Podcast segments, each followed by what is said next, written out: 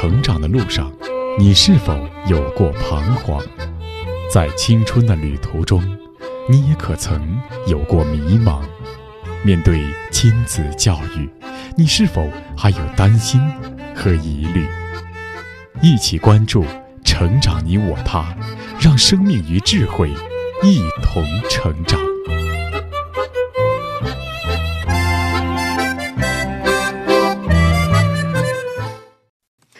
愿生命与智慧一同成长。海内外的各位听友，大家好，欢迎来到《成长你我他》，我是您的朋友钟庆。听众朋友，关于教育，培根有一句名言：“知识就是力量。”所以，现代教育，孩子们一直在学校学习各种知识。不过，我们也要非常的清醒。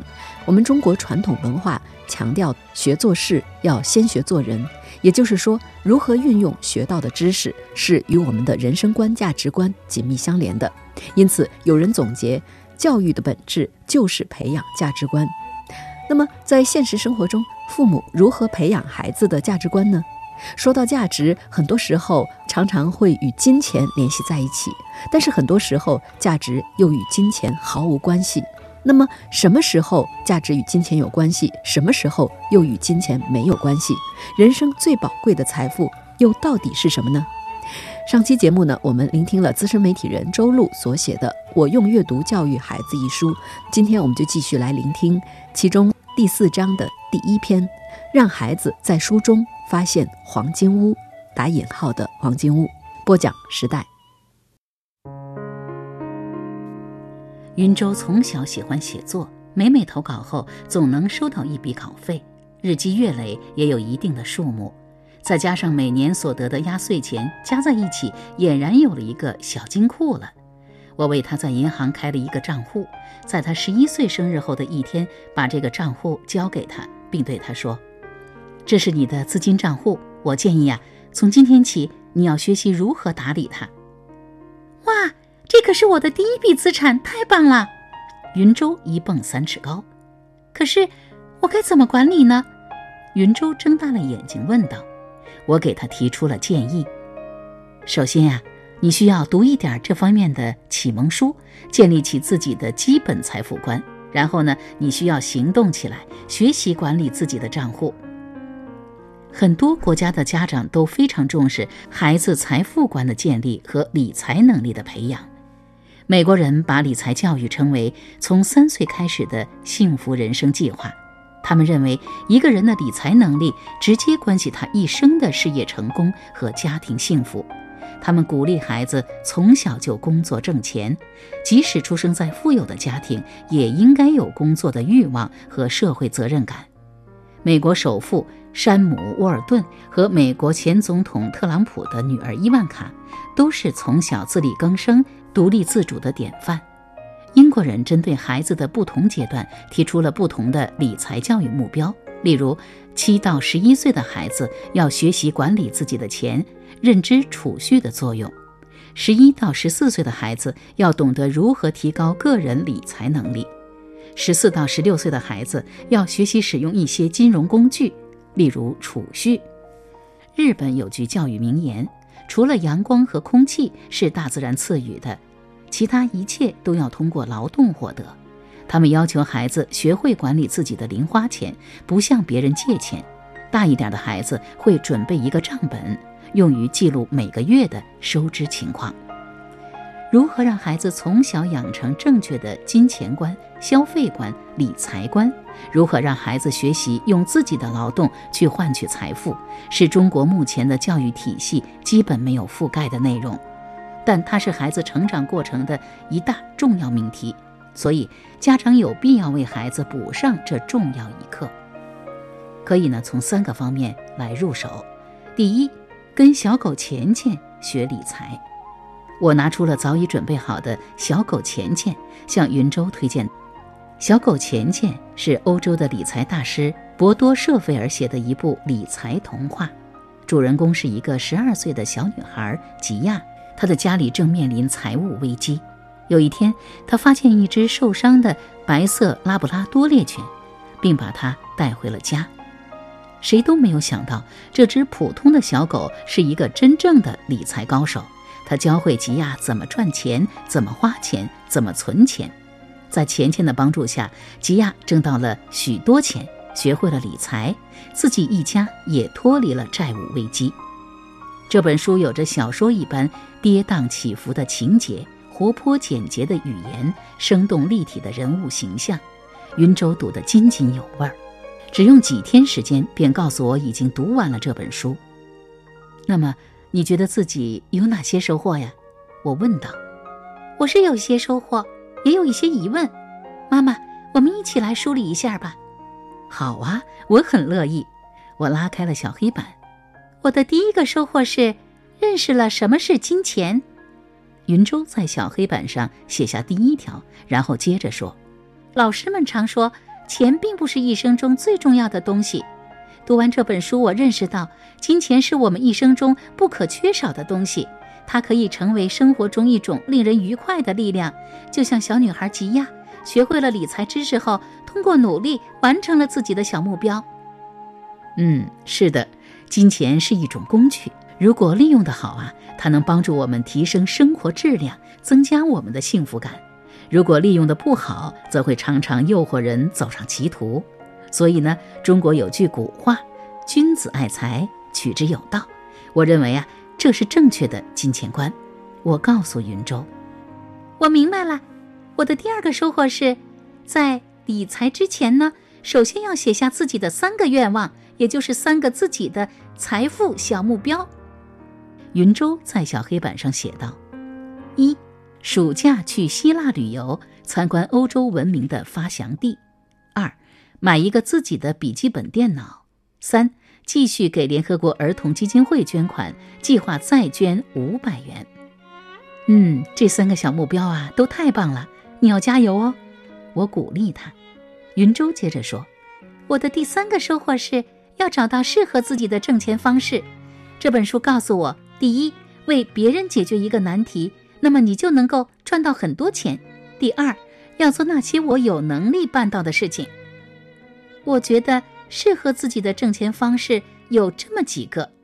云州在小黑板上写道：一，继续向各个媒体投稿挣稿费；二，在小区的跳蚤市场摆摊卖旧书；三。在自己的微信公众号上收获打赏。我提醒他：“你列的这几个挣钱方式都是你擅长的，非常好啊！当然，你还可以拓宽思路，看看还有什么你可以做的。”我的第四个收获是要学会合理的花钱。云州写完后故意拖长了声音说：“要做到这一条可不容易呢。”小狗钱钱给我们的忠告是：“量入为出。”就是说呀，要根据自己的收入来合理的制定自己的消费计划。其中很重要的一点就是，每个人都应该在自己的钱包里贴一张纸条，上面写着：“这真的有必要吗？”打开钱包消费时，就应该看到这句话，好好想一想。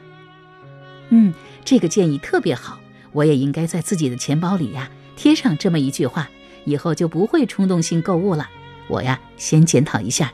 我红着脸笑着说：“另外，我觉得应该做存钱计划，这样呢，每个月都强制性的为自己未来存钱，剩下的钱再用于消费，这样才能实现财富的积累呀。”我的第五个收获是学会如何理财，让自己养一只会下金蛋的鹅。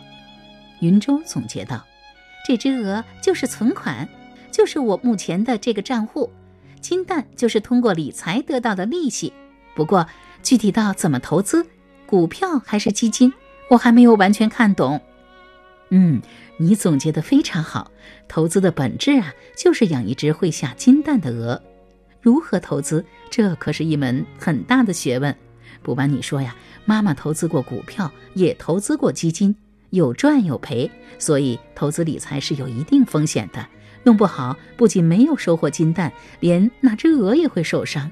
所以我的经验是，尽量投资一些风险小的、稳妥的理财产品。当然了，在投资方面，我们需要看更多书，需要不断学习。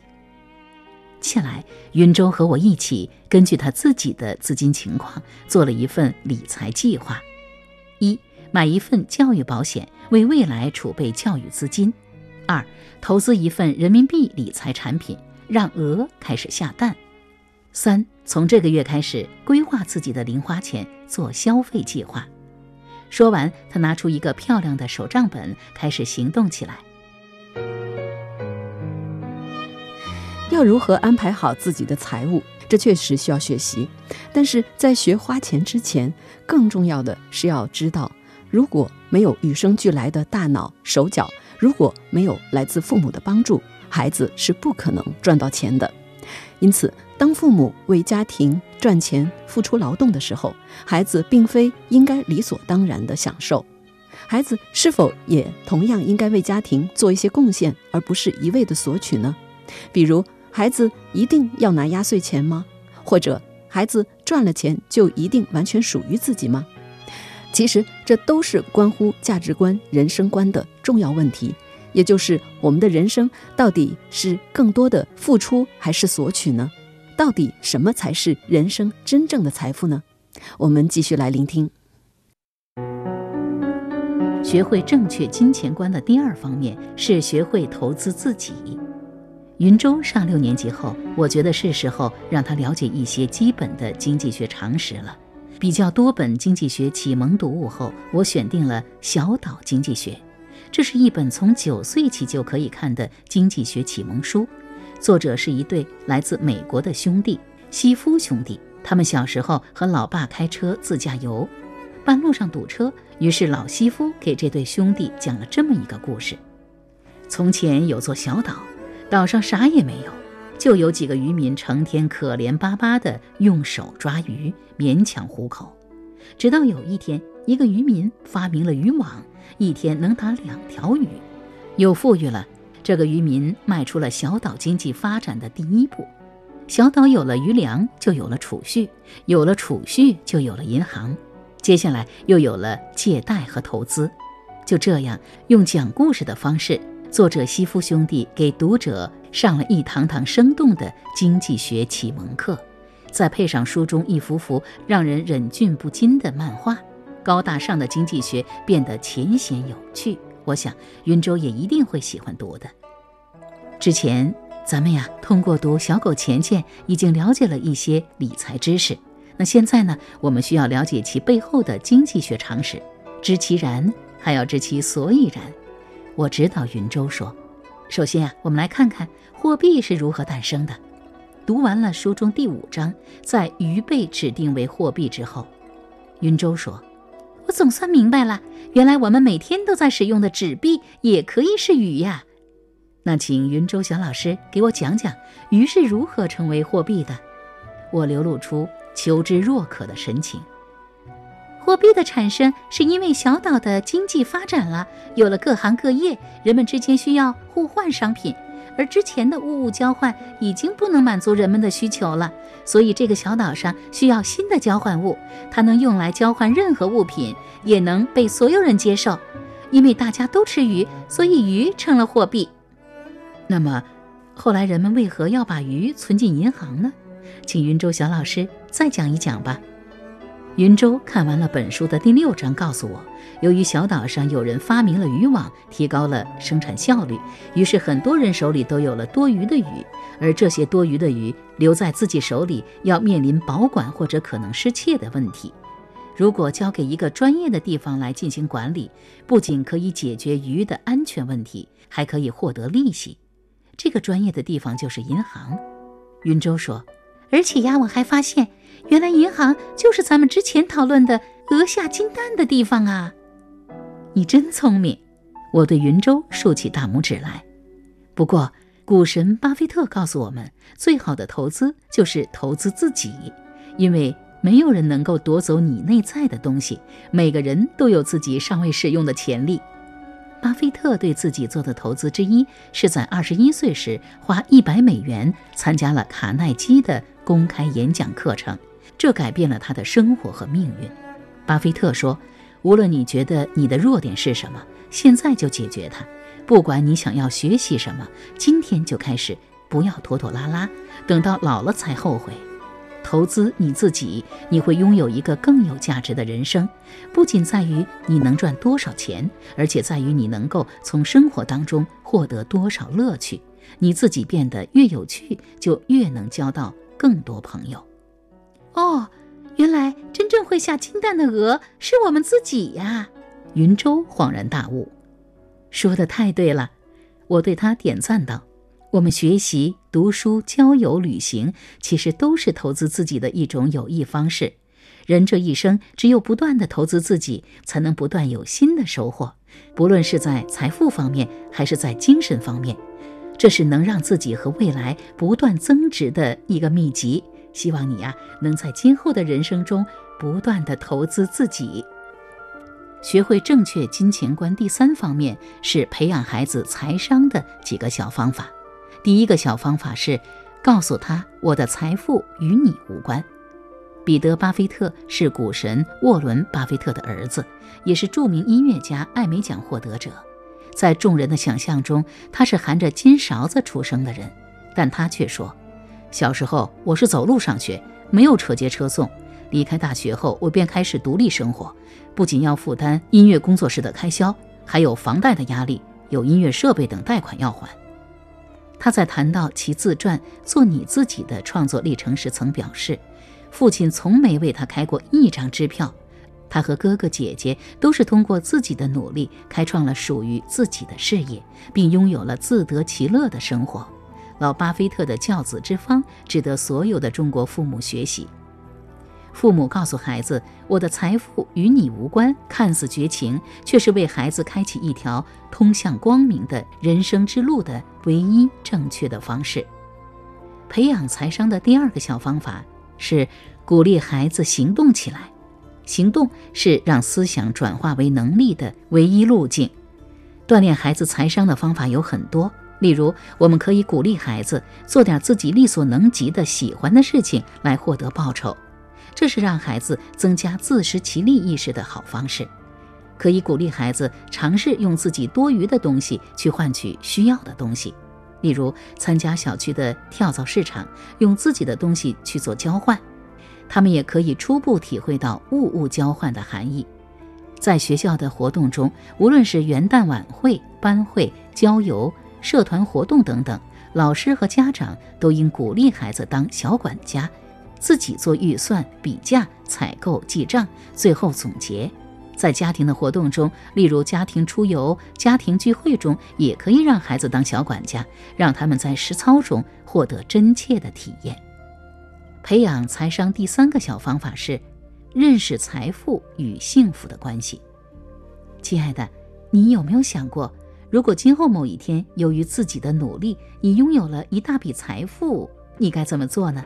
我问女儿：“首先，我要实现自己的小目标。”她摸摸头说：“实现了之后该做什么？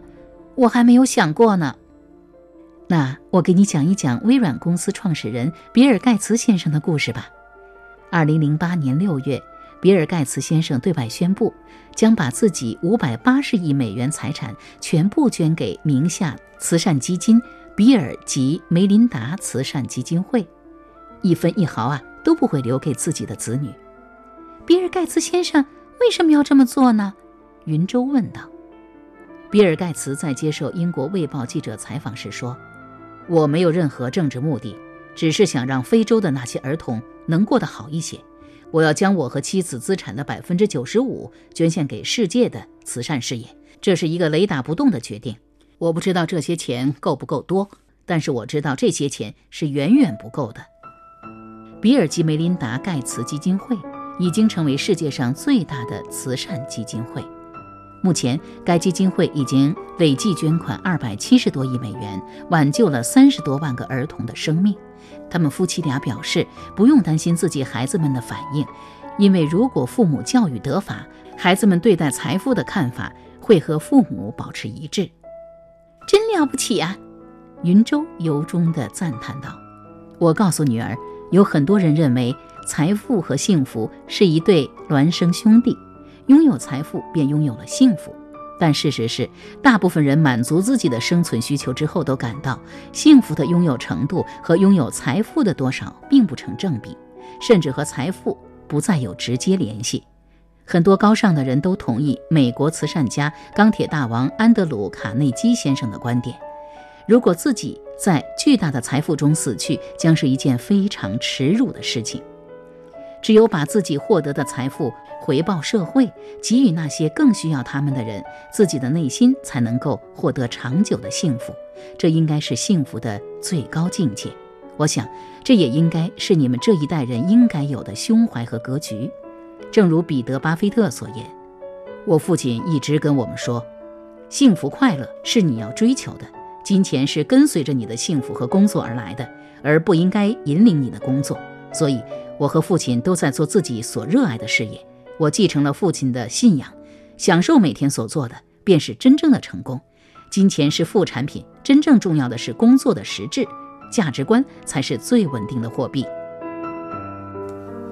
当我们用金钱可以满足很多物质愿望的时候，能够去认同和体会到财富与幸福并不成正比，这不是一件容易的事情，尤其是对初涉人生的孩子来说。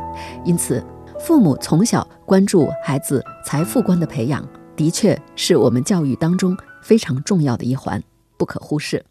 好了，各位听友，以上我们聆听的是资深媒体人周璐所著的《我用阅读教育孩子》一书第四章的第一篇，让孩子在读书中发现黄金屋。今天节目的内容就是这样，编辑钟庆，感谢您的收听，再会。